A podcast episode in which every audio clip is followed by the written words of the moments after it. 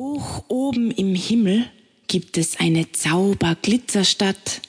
Dort tummeln sich alle Gedanken, die aus dem Herzen vom lieben Gott kommen. Sie glänzen und funkeln in unzähligen Farben und sind wunderschön anzuschauen. Manche von ihnen ähneln Diamantkristallen. Gott nennt sie die Seraphim, die Cherubim und die Throne. Er hat sie alle ganz besonders lieb. Andere sind vibrierende Töne aus Licht. Gott nennt sie seine Herrscher. Er hat sie alle ganz besonders lieb. Wieder andere haben wunderschöne Lichtmäntel umgelegt. Gott nennt sie seine Fürsten und Erzengel. Er hat sie ganz besonders lieb. Noch andere haben strahlende Lichtkugeln auf den Häuptern.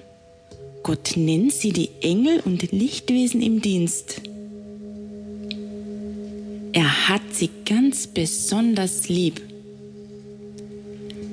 Da gibt es aber noch unzählige andere Gottgedanken. Alle sind einzigartig und wunderschön. Gott sagt, sie sind alle meine Kinder. Ich habe sie ganz besonders lieb.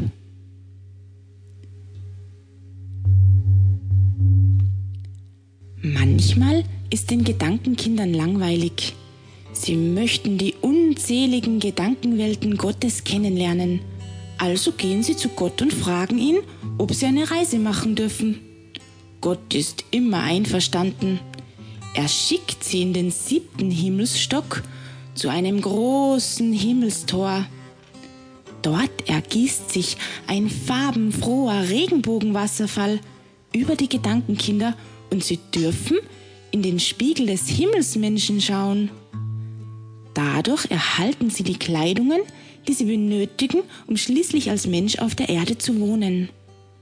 Es würde nämlich ziemlich lustig ausschauen, wenn lauter glitzernde Lichter auf der Erde herumspringen.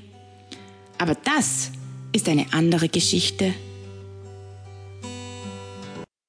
Wenn die Gedankenkinder also in den Spiegel des Himmelsmenschen blicken, erhalten sie das Gewand zum Menschsein.